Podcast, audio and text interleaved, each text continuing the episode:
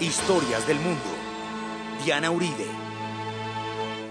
Buenas, les invitamos a los oyentes de Caracol que quieran ponerse en contacto con los programas, llamar al 2 68 6797 268-6797 o escribir a www.casadelahistoria.com www.casadelahistoria.com o a la página web o al Facebook. Hoy vamos a ver el segundo programa de la serie de los Olímpicos y empezamos con las Olimpiadas de Múnich de 1936. Die Entscheidung im 100-Meter-Lauf. Die sechs schnellsten Läufer der Welt sind angetreten. Borgmeier, Weikhoff, Owens, Strandberg, Osendarp und Metcalf. Owens liegt schon vorn, Strandberg hinter ihm, Osendarp kämpft sich heran. Metcalf kommt, Ziel! Sieger im 100-Meter-Lauf, Jesse Owens.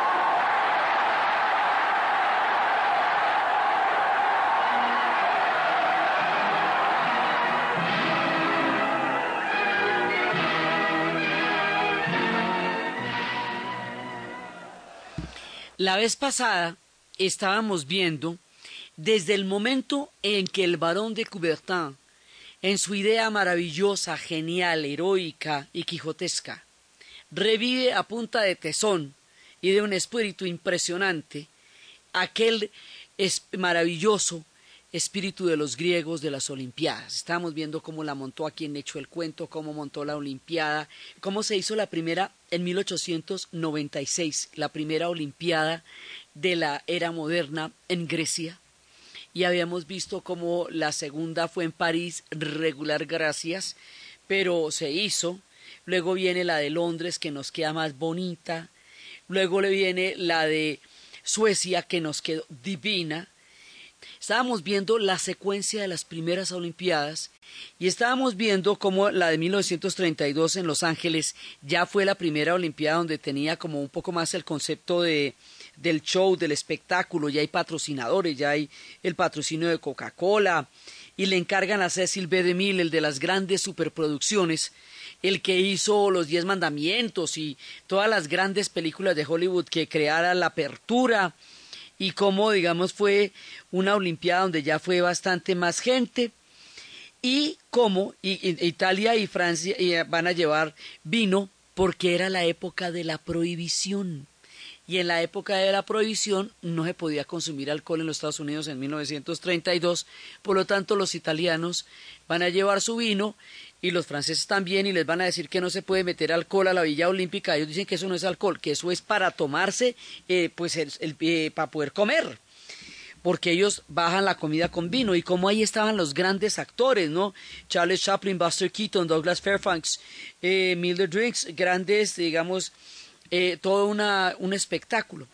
Y habíamos visto cómo las Olimpiadas de 1936 se le habían dado a Alemania se le había dado a la ciudad de Múnich, Alemania se presentó con cuatro ciudades como posibles sedes. Era la época de la República de Weimar. Se le quería premiar a Alemania por haber entrado en una república después de la Primera Guerra Mundial. Se quería un poco resarcir esa herida enorme que se tenía con Alemania y se les dio la sede a ellos. La había propuesto Barcelona, pero se les dio la sede a ellos. Y bueno, todo bien, pero es que resulta que en 1933 Hitler sale elegido canciller y empieza el proyecto del nazismo.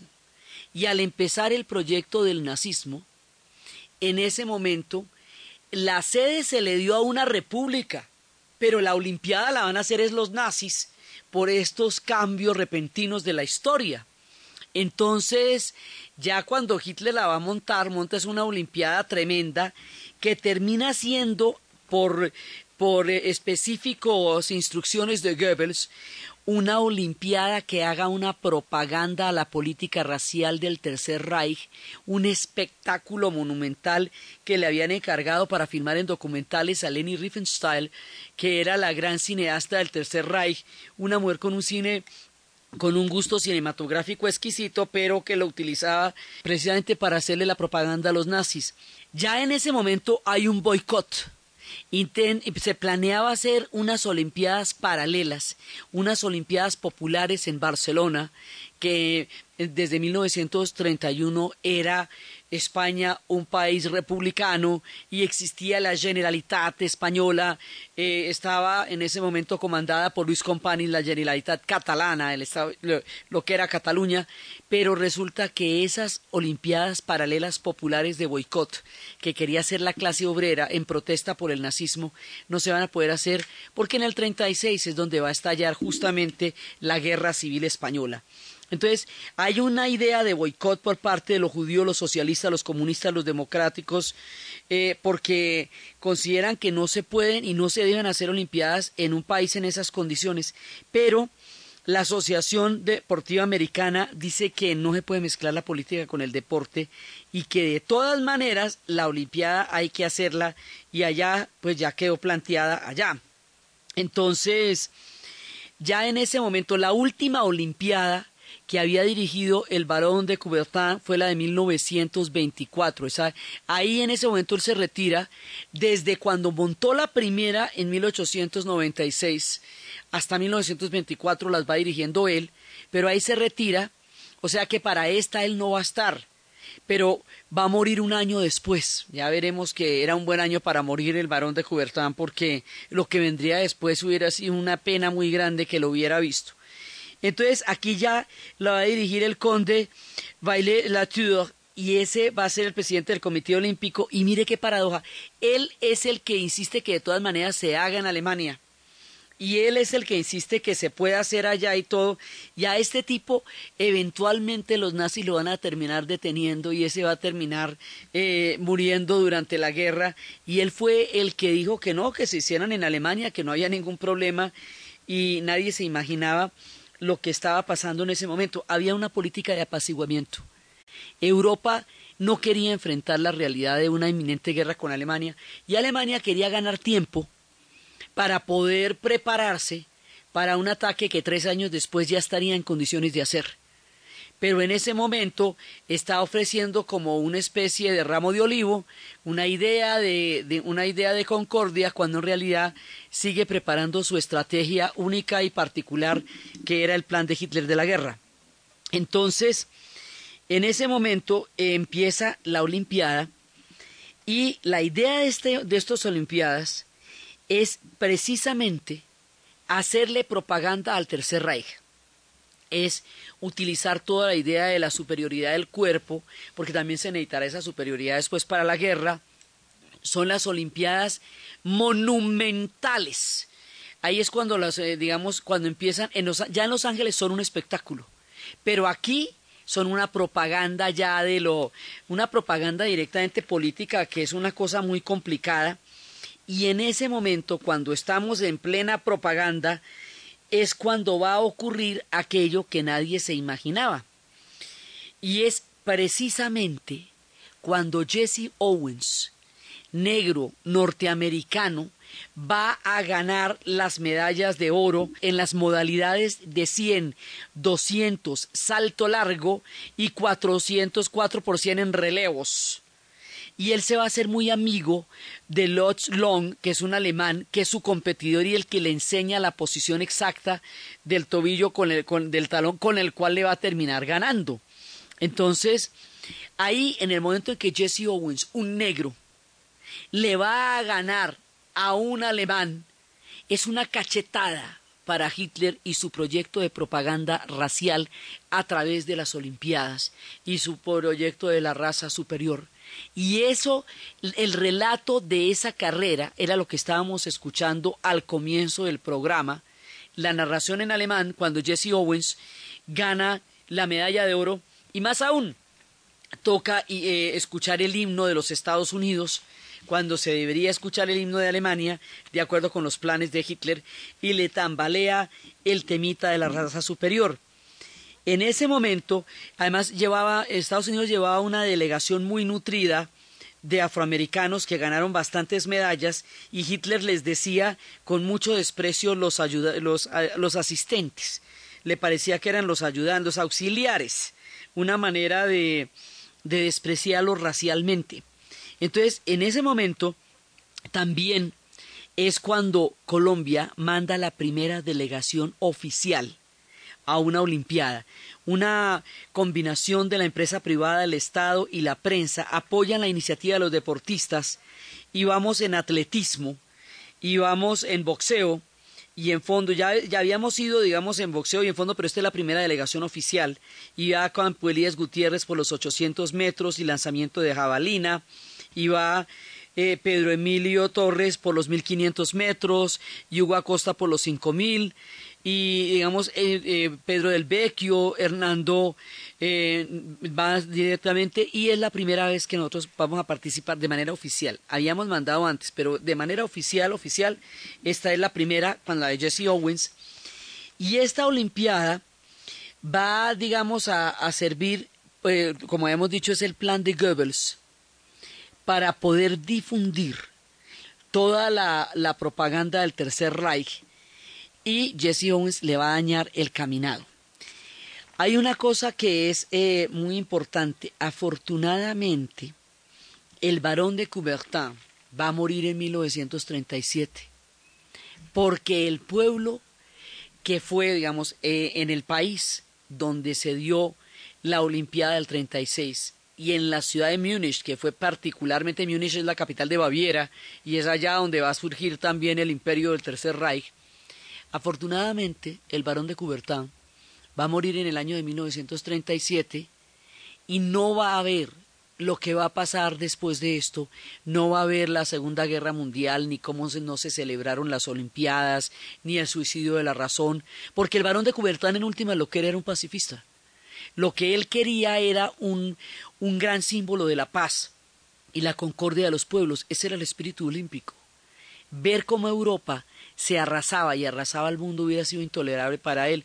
El hombre muere feliz, porque a la final vio su sueño realizado, le tocaron un montón de Olimpiadas y cada vez iban mejorando, mejorando, mejorando. La de Los Ángeles salió regia y esta, pues a pesar de todos los problemas políticos que tenía, continuaba con las Olimpiadas. Él muere triunfante, su idea logró, su espíritu nos acompaña, a Él debemos toda gratitud, a Él debemos toda la iniciativa de estar pudiendo disfrutar en este momento una Olimpiada y el hombre la hizo, cumplió su sueño y lo logró convertir en un sueño para la humanidad. Pero la Olimpiada 1936 le sirve de soporte ideológico a Hitler, en todo caso, para ir eh, dando una imagen ante el mundo en ese momento él empieza a firmar tratados ambiguos, empieza a firmar tratados, luego los rompe, invade la Renania. Entonces, es una confusión entre las políticas que él está teniendo, el brillo de las Olimpiadas, los tratados que va a firmar a continuación, como que nadie sabe exactamente para dónde va, porque el hombre está moviendo muchos hilos a la vez. Y estos olímpicos son una parte importantísima de los hilos que Hitler va a estar moviendo durante su lanzamiento como ese gran ese gigantesco proyecto que él tenía que era la guerra, que eran los eslavos y era todo esta todo este horror que vendría a desatarse.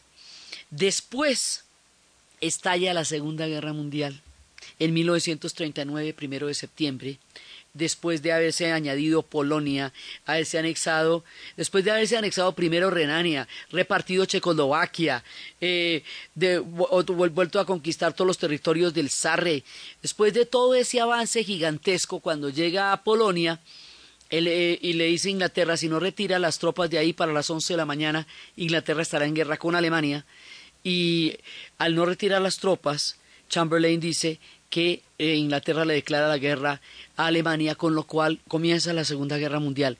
Durante la Segunda Guerra Mundial no va a haber Olimpiadas, como no la hubo durante la Primera. Sin embargo, estos olímpicos se cuentan, las fechas de Olimpiadas se cuentan, aunque no se hayan celebrado, porque el espíritu olímpico no debe morir jamás. Por eso contamos esta, la que estamos viviendo ahora, como la trigésima Olimpiada, aunque las dos de, durante las dos guerras mundiales no se hubieran celebrado, para honrar el espíritu olímpico a pesar de que no se hubieran podido celebrar las Olimpiadas. Europa se hunde en la conflagración mundial más aterradora de la que tengamos memoria en los tiempos contemporáneos. Y como les digo, el varón de Cubertán no está ahí para ver ese horror, ni para ver la antigua sede acabando con el mundo y, eventualmente con ella misma, y todas las cosas espantosas que van a pasar desde la bomba atómica, eh, de todos los campos de concentración, todo, digamos, la Segunda Guerra Mundial es la tragedia más grande contra el espíritu olímpico porque es, es una destrucción tan grande, es el fin de la concordia de los pueblos, eh, es el, el, momento del racismo, es el momento de la intolerancia, de la persecución a los judíos, eh, es, es un momento aterrador, verdaderamente siniestro de la historia de la humanidad, y el espíritu olímpico es todo lo contrario. Se trataba de conjurar eso y las cosas no pudieron haber salido peor durante la Segunda Guerra Mundial y finalmente ganan los aliados porque si no no habría ni cuento ni narración ni relato ni nada y gana y la Unión Soviética hará esa campaña gigantesca por su propia supervivencia y serán ellos los que vayan a derrotar a Hitler. Una vez que termine esto sobre las cenizas y la Europa herida y después de todo lo que pasó y con tanta tristeza detrás, hay que celebrar una Olimpiada, porque si no se celebra una Olimpiada, apague y vámonos, ¿me entiende? Ahí sí no queda nada que hacer. Así, todavía maltrecha y malherida, después de los bombardeos, en plena reconstrucción, con muy con bastante menos atletas, pues que la mayoría de los atletas murieron en la guerra, muchísimos murieron en la guerra, pero otros van a ser soldados durante todos estos años, motivo por el cual su preparación olímpica no puede completarse con la debida eh, con el debido procedimiento porque están de soldados y muy pocos récords se van a batir en esa olimpiada porque la gracia es que se haga sobre las cenizas aún antes con un espíritu imbatible, con el mismo que demostraron para defender el mundo en la más asiaga hora de su historia, las Olimpiadas se vuelven a hacer en Londres, contra viento y marea.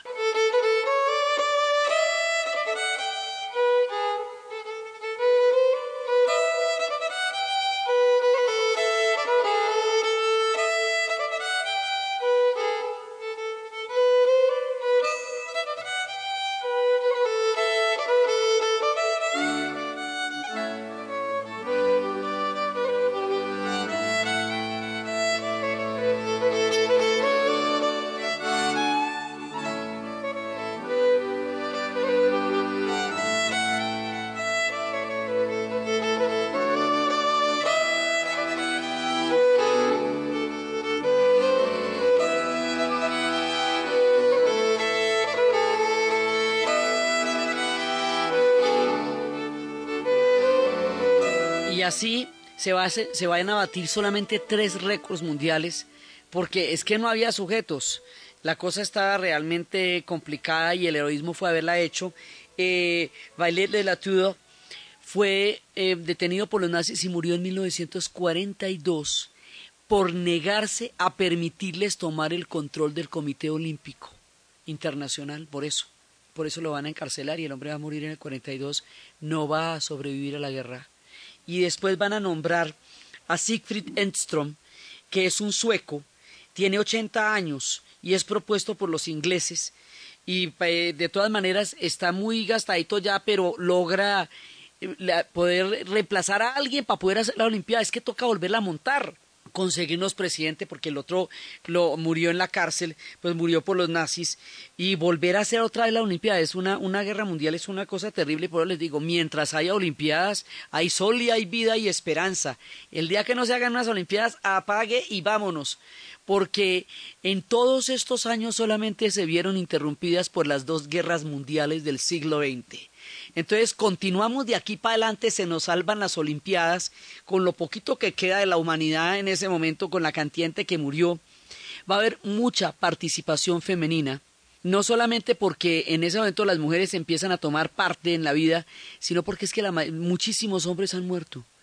Es que una guerra es toda una generación que muere. La mayoría de toda la gente de esas dos generaciones está enterrada en los campos de Europa y muchos, en muchos, muchos hogares hay una tumba en las dos guerras. Las mujeres que han trabajado durante la guerra, que estuvieron al frente, las mujeres que le pusieron la ficha a las sociedades mientras el mundo se mataba. Estas mujeres que estaban en las fábricas, cuando no estaban trabajando, estaban haciendo deporte.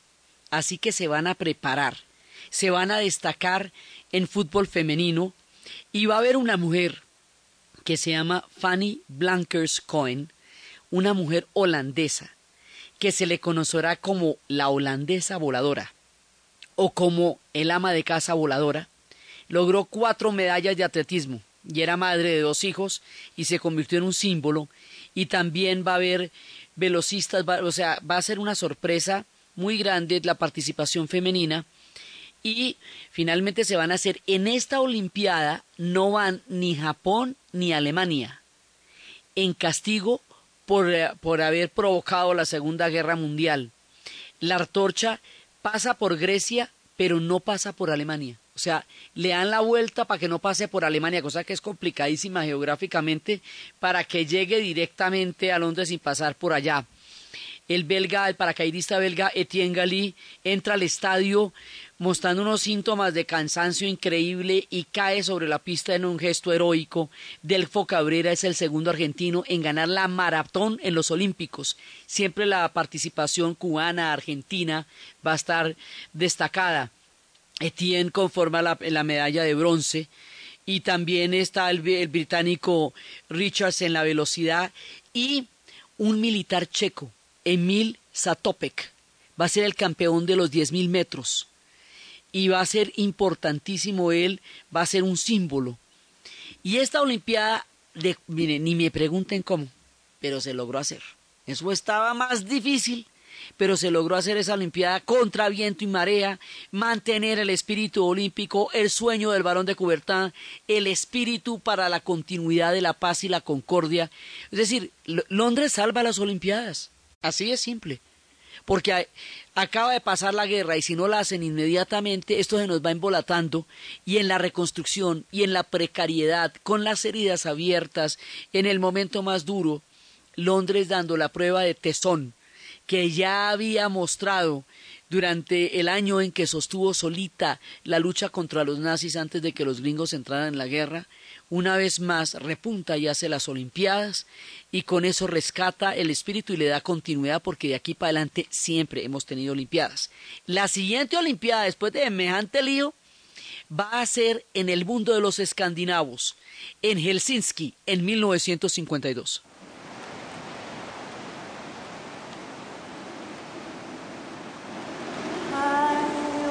det ej, så det kan kalde hele dalen omkring.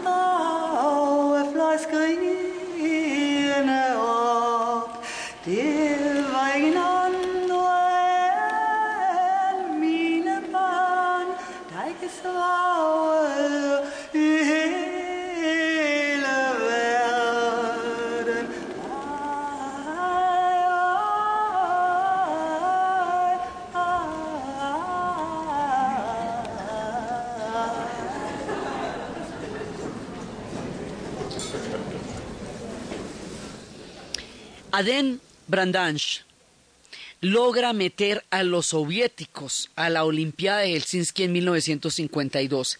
Reaparecen los atletas de Alemania y de Japón e Italia también vuelven con sus mejores candidatos. Colombia no participa en Helsinki 1952. Y ahí viene por qué. En el año de 1952 Colombia está sumida en lo que llamamos la violencia no hay condiciones para mandar atletas. Es que esto es delicado, una Olimpiada es delicada. Estamos, nosotros estamos en un momento muy duro de nuestra historia, no podemos mandar atletas, no participamos en esa. Sin embargo, los rusos llegan y vuelven los japoneses, los italianos y los alemanes y el checo Emil Satopek gana otra vez la medalla y otra vez tiene todo ese récord tan absolutamente impresionante y él va a ser em, una de las leyendas.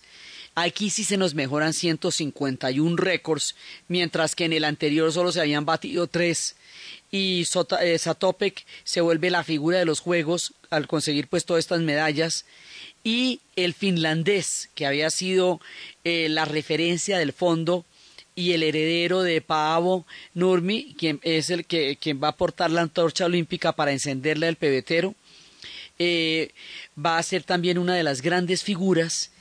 Y aquí en este momento están bueno Estados Unidos, está Suecia, el Comité Olímpico Internacional eh, logra consolidar las Olimpiadas y esta sale bien. A la final esta sale bien y, digamos se logra siempre que finalmente le toque el turno a los escandinavos ellos logran logran recuperarla en franca lid o sea la cosa sale bastante bien y luego nos vamos para Australia, en Melbourne. Y esta, cuando se hace la Olimpiada en Australia, pues es la primera Olimpiada en Oceanía. En 1956, cuando se hace la Olimpiada en Oceanía, la cosa está delicadísima. En 1956, las tropas soviéticas han invadido las calles de Budapest. Es la invasión húngara a los húngaros y resulta que los atletas húngaros salieron de Hungría cuando la rebelión de los húngaros estaba triunfando. Ellos hacen una rebelión en 56, un levantamiento para oponerse a las condiciones de invasión de los soviéticos, para proponer su propio programa de autogestión, de gobierno, incluso proponen salirse del pacto de Varsovia, digamos, empiezan a buscar un libre albedrío nacional y ese intento por salirse de la dominación soviética les va a costar una invasión que va a dar 30.000 muertos en las calles de Budapest, una sangría aterradora. Los atletas que van para la Olimpiada, como Australia queda tan lejos, cuando salen van ganando el levantamiento húngaro, pero cuando llegan a Melbourne, ya en ese momento los, los, los rusos han aplastado la rebelión y está esta cantidad de mortandad por las calles, la mayoría de todos estos atletas no volverán a su país, porque pues quién va a volver, no es que en esas condiciones va a ser muy difícil. En ese instante, cuando la cosa estaba candela, en ese momentico se va a dar un partido de waterpolo entre los mismos húngaros y los soviéticos. Y esto va a ser tan supremamente tenso que en un momento dado se insultan y en otro momento se van le van a golpear a uno de los atletas húngaros y lo van a golpear en la mejilla y del golpe sale sangre, sangre sobre una piscina olímpica. Esto es un sacrilegio. Sangre sobre una piscina olímpica interrumpen el partido. Los húngaros están ganando 4 a 0. Esto se vuelve una cosa muy complicada. Es uno de los momentos de mayor tensión en la geopolítica reflejada en la piscina, en ese partido de waterpolo. Después, muchos años después, en la era postsoviética, después de que la Unión Soviética desapareciera y cayera el muro de Berlín, los atletas húngaros y los atletas de la antigua Unión Soviética, ya viejitos, se van a encontrar en una piscina en Budapest y van a hacer las paces teniendo en cuenta que cada uno respondió al sistema y a las condiciones históricas de la época, y que no era nada personal, sino una tensión inmensa que estaba viviendo el mundo en los dos países que se estaban enfrentando, tanto en los tanques como en la piscina de waterpolo de esta Olimpiada. Pero no solamente estábamos en la invasión de los soviéticos a Hungría, no, estábamos en la mismísima crisis del canal del Suez, cuando Nasser nacionaliza el canal del Suez. Y por lo tanto, como acuerde que el Comité Olímpico lo conforman los ingleses y los franceses, y lo que hace Nasser es nacionalizar el canal del Suez del control de los ingleses y los franceses, motivo por el cual se arma la que se arma, entonces ni Líbano, ni Egipto, ni Irak van a poder participar en esta Olimpiada. ¿Cómo les parece? Porque la cosa está de ese tamaño. Pero no solo ellos, todavía el mundo no reconoce a la República Popular China. Todavía el Comité Olímpico no la reconoce, reconoce a la China Taiwán, a la China Taipei, a la China nacionalista. De todas maneras son tiempos de la Guerra Fría y solamente desde 1952 no participa, solamente hasta 1984 va a participar la República Popular China en una Olimpiada. Todo ese tiempo va a estar al margen porque en la Guerra Fría reconocen esa la pequeña chinita de Taiwán y desconocen la realidad histórica y geográfica de la República Popular China porque esa es la China de Mao. Y de todas maneras el Comité Olímpico claramente está en el mundo occidental durante la época de la Guerra Fría. Eso, eso digamos, para que nos quede claro. Ahí van a haber historias de amor. Ahí, bueno, Alan Mimo va, va a vencer a Satopek, que no lo vencía nadie. Bobby Murrow va a recorrer, va a por fin por fin en esta Olimpiada, Bobby Morrow va a batir el récord de los 200 metros que se había mantenido incólume desde que Jesse Owens lo había sacado en la Olimpiada del 36 hasta ahorita. En el 52 se bate ese récord olímpico. Y hay una historia de amor entre los dos bloques. Hay una historia de amor entre la lanzadora de disco checa, Olga Frivatova, y el lanzador de martillo, Harold Connolly, y cada uno pertenece a un bloque. Ella entre los socialistas, él entre los capitalistas, se enamoran y ella se va con él y esta es una historia de amor en la mitad de la confrontación de los bloques históricos en los Olímpicos. Y después de esta va a haber una cosa que es absolutamente simbólica, importante y definitiva. La siguiente Olimpiada en 1960 se va a hacer en Roma y esto tiene toda la importancia del mundo. Ahorita les cuento por qué.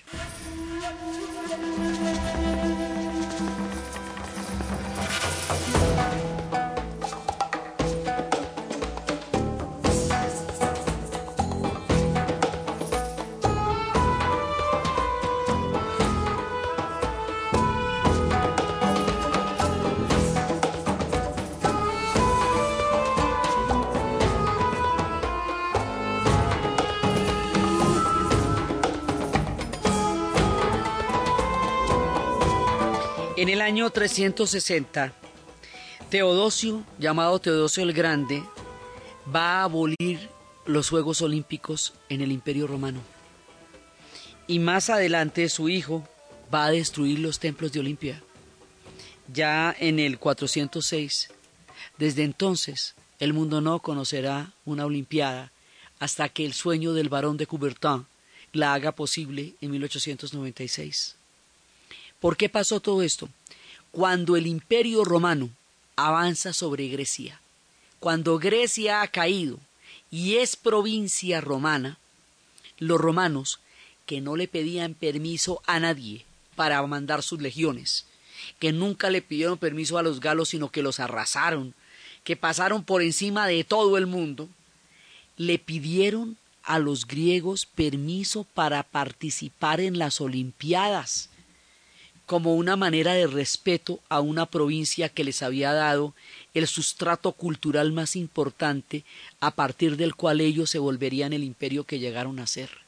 Así de serios eran los olímpicos. Por lo tanto, las Olimpiadas van a durar durante toda la época del imperio romano, porque además el imperio romano continúa con los dioses del Olimpo, luego seguimos en el mismo tema de rendirle tributo a los dioses, le cambia de nombres, pero sigue con los mismos dioses, así que la cosa continúa. Incluso antes de Roma, Alejandro también pidió permiso para participar en la Olimpiada, aunque hubiera podido pasar como le provocara, pero él era un helenista y pide permiso, y los romanos también piden permiso, y unos y otros participan en Olimpia, con lo cual los, los Juegos estarán asegurados 700 años más. Pero en el momento en que Roma se cristianiza, Teodosio suprime los Juegos Olímpicos porque eran juegos que se daban a los dioses griegos del Olimpo. Así que en el momento, en ese momento en la época se consideraban juegos paganos, porque eran a los dioses del Olimpo. Y como llega la era cristiana y Roma se va a cristianizar, Teodosio va a abolir los juegos por los dioses a quienes van dedicados. Entonces, en 1960, Juan XXIII reconcilia al Vaticano con ese, ese, digamos, desastre histórico de haber abolido las Olimpiadas, pide la reconciliación y los Juegos Olímpicos se hacen en Roma como una manera de zanjar esa diferencia histórica tan terrible y, y digamos, aquí hay un simbolismo, todo esto es un, un simbolismo, es una manera en que Juan XXIII trata de resarcir lo que Teodosio I hizo y por lo cual las Olimpiadas habían parado durante cuánto tiempo, tanto, tanto tiempo, y ahí es cuando se hace la primera paraolimpiada, la Olimpiada para los discapacitados, y que ya lleva 14 ediciones, y a esta Olimpiada, a la de Roma, se le conoce con el nombre de las Olimpiadas del mundo clásico, porque hemos pasado de la Grecia, que las hizo, a los romanos que las hicieron prevalecer durante muchos años más y que ahora la van a, la van a resarcir reparando este error histórico. En esta Olimpiada va a aparecer Abebe Bikila. Abebe Bikila, en las pruebas de fondo, es ese etíope que, cuya historia hemos oído hablar muchas veces, que, eh, que corría descalzo. Y él va a ganar la maratón ¿sí? Y eso va a ser una cosa impresionantísima. Y empiezan a aparecer los africanos. Muchísimos más países van a participar. ¿Por qué van a aparecer los africanos? Pues porque empieza la gran descolonización.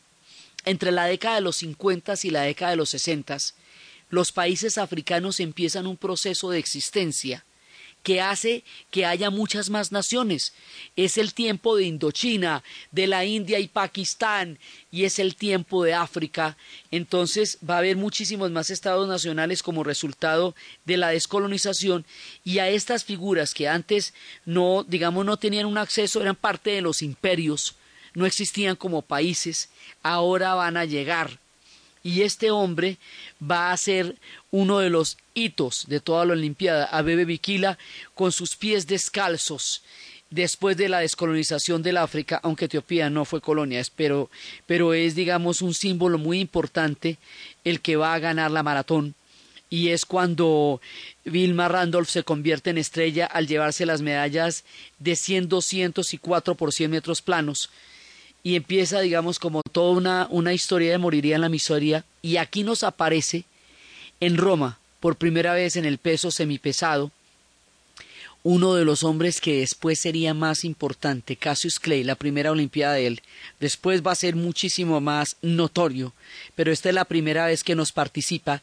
Y en hockey, Pakistán vence a la India, el gran gigante, y en waterpolo gana Yugoslavia, y en baloncesto los Estados Unidos. Y después nos vamos para 1964, en otro país exhausto, que había vivido la más grave de todas y que quiere decirle al mundo por primera vez, oiga, nosotros existimos, nosotros estamos, nosotros hemos salido de las cenizas, como el ave fénix de la bomba Hiroshima y Nagasaki, de la total destrucción del Japón del problema de que no después de la bomba no era problema alimentar a los japoneses, sino que habían perdido la voluntad de vivir después de los días de las sombras más terribles, de la destrucción total y absoluta del país, del emperador Hirohito diciendo, ordenándoles vivir, porque se suicidaban en masa frente al templo Meiji, después de todos los años terribles, que los niños no sonreían porque no habían visto a los adultos reír y no sabían cómo era la risa, después de los días más oscuros, Tokio se levanta.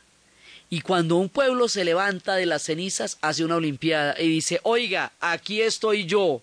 Y me levanto y le demuestro al mundo en 1964 la reconstrucción del Japón con una tecnología. Esta va a ser la primera, la primera de todas las Olimpiadas que se va a poder transmitir en televisor a color. ¿Cómo le queda el ojito? A color porque ellos van a darse la garra con la tecnología y el mundo va a ver el tesón. Además de los japoneses, la antorcha recogida en el último relevo por un semifondista, Yoshinori Sakai, que había nacido en las afueras de Hiroshima una hora después de haber estallado la bomba. O sea, esto tiene un simbolismo absolutamente impresionante y es aquí cuando el mundo conocerá la capacidad de recuperación del pueblo japonés.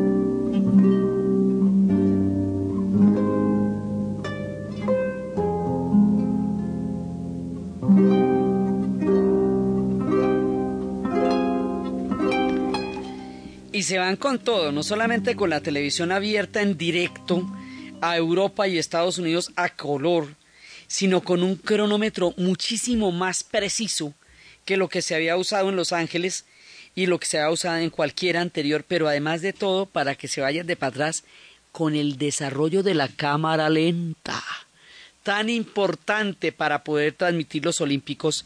Participan 93 países Muchos atletas no van porque les parece muy lejos, los europeos no, no van porque les parece un poco lejano. Y esta Olimpiada, la de 1964, es la última vez que Alemania participa como un solo país. Ya después, a partir del 68 y solamente hasta el año de 1992, van a participar aparte República Democrática Alemana RDA y República Federal Alemana RFA pero estas son las últimas Olimpiadas donde participan como un solo país, aunque ya están divididos. Y es que esto es en el 64, en el 61 se levantó el muro de Berlín, ¿no? Acuérdense cómo es la cosa de complicada en ese momento. Y ahí es cuando va a ganar Joe Fraser.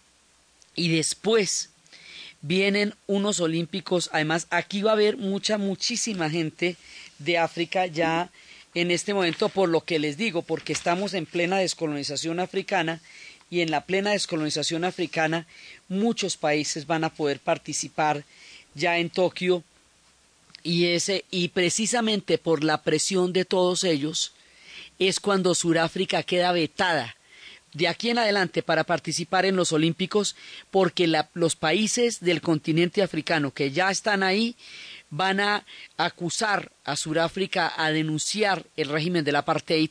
Hace muy poco tiempo, en el 60, se había hecho la enorme y terrible y atroz matanza de Sharpeville en Sudáfrica, motivo por el cual presionan para que Sudáfrica no vuelva a participar en una Olimpiada mientras el régimen racista aún gobierne y de aquí en adelante no van a participar hasta cuando caiga el apartheid y Mandela salga de la cárcel en el 92. Mientras tanto, nada, porque un país segregado blanco que esté matando a la gente no va a participar allá. Entonces, después nos vamos para una que es, esa Olimpiada va a ser muy importante y muy complicada su celebración. 1968, México. ¿Y sabe por qué va a ser tan complicado? Porque la Olimpiada se va a celebrar en octubre dos semanas antes de la celebración de las Olimpiadas, las primeras Olimpiadas de América Latina, la primera vez que caen pa este ladito y todo, México ha presentado un folio en tres idiomas y se ganó la sede y todo. Dos semanas antes es la matanza de los estudiantes en Tlatelolco, la matanza del régimen de Gustavo Díaz Ordaz, la matanza terrible, el momento más grave de ruptura cuando Octavio Paz va a renunciar a su embajada porque no va a representar a un país que asesina a los estudiantes, la herida más grande.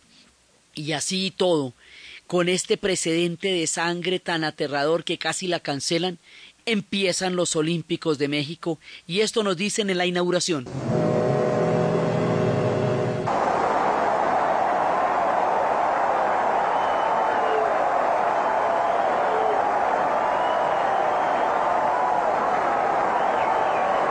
Ciudad de México, 12 de octubre de 1968. Dan principio los Juegos de la decimonovena Olimpiada.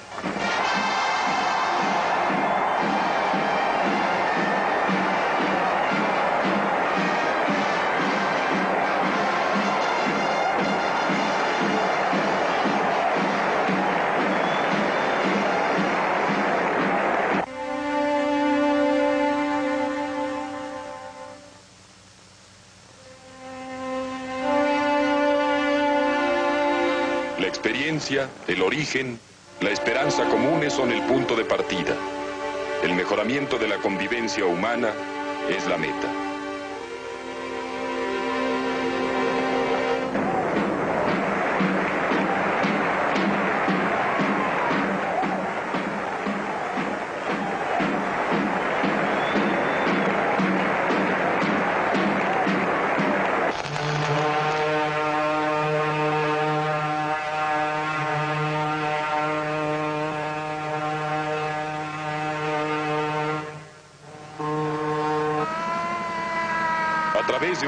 Itinerario donde se haya simbolizado el encuentro de las culturas clásicas con las del Nuevo Mundo, 2.778 relevistas conducen el fuego olímpico. Esto dicen los mexicanos, pero las agencias internacionales están permanentemente recalcando la masacre de Tlatelolco, diciendo que este país acaba de tener esa masacre dos semanas antes y que está celebrando las Olimpiadas a pesar de eso. En el 68 conoceremos toda la fuerza de Cassius Clay, Mohamed Ali, ya en ese momento conoceremos el poder negro en el podio de los Olímpicos y muchas otras cosas. La historia de esta Olimpiada, Múnich en 1974 y todas las demás fascinantes historias de los Olímpicos es lo que vamos a ver en el siguiente programa. Entonces, desde los espacios del espíritu olímpico que es capaz de sobrevivir a la Segunda Guerra Mundial, de todos los atletas que murieron en la guerra y no pudieron participar, y aquellos que sobrevivieron después de todo esto, de Tokio renaciendo de las cenizas, de Helsinki mostrando su belleza y su magnificencia, de todas estas historias de hombres y mujeres, romances entre bloques históricos, boicots, canal de Suez, invasiones a Hungría y todas las vicisitudes que transcurren en la geopolítica, mientras el espíritu de los olímpicos sigue imbatible los avatares de la historia, en la narración de Ana Uribe, en la producción Jessy Rodríguez. Y para ustedes, feliz fin de semana.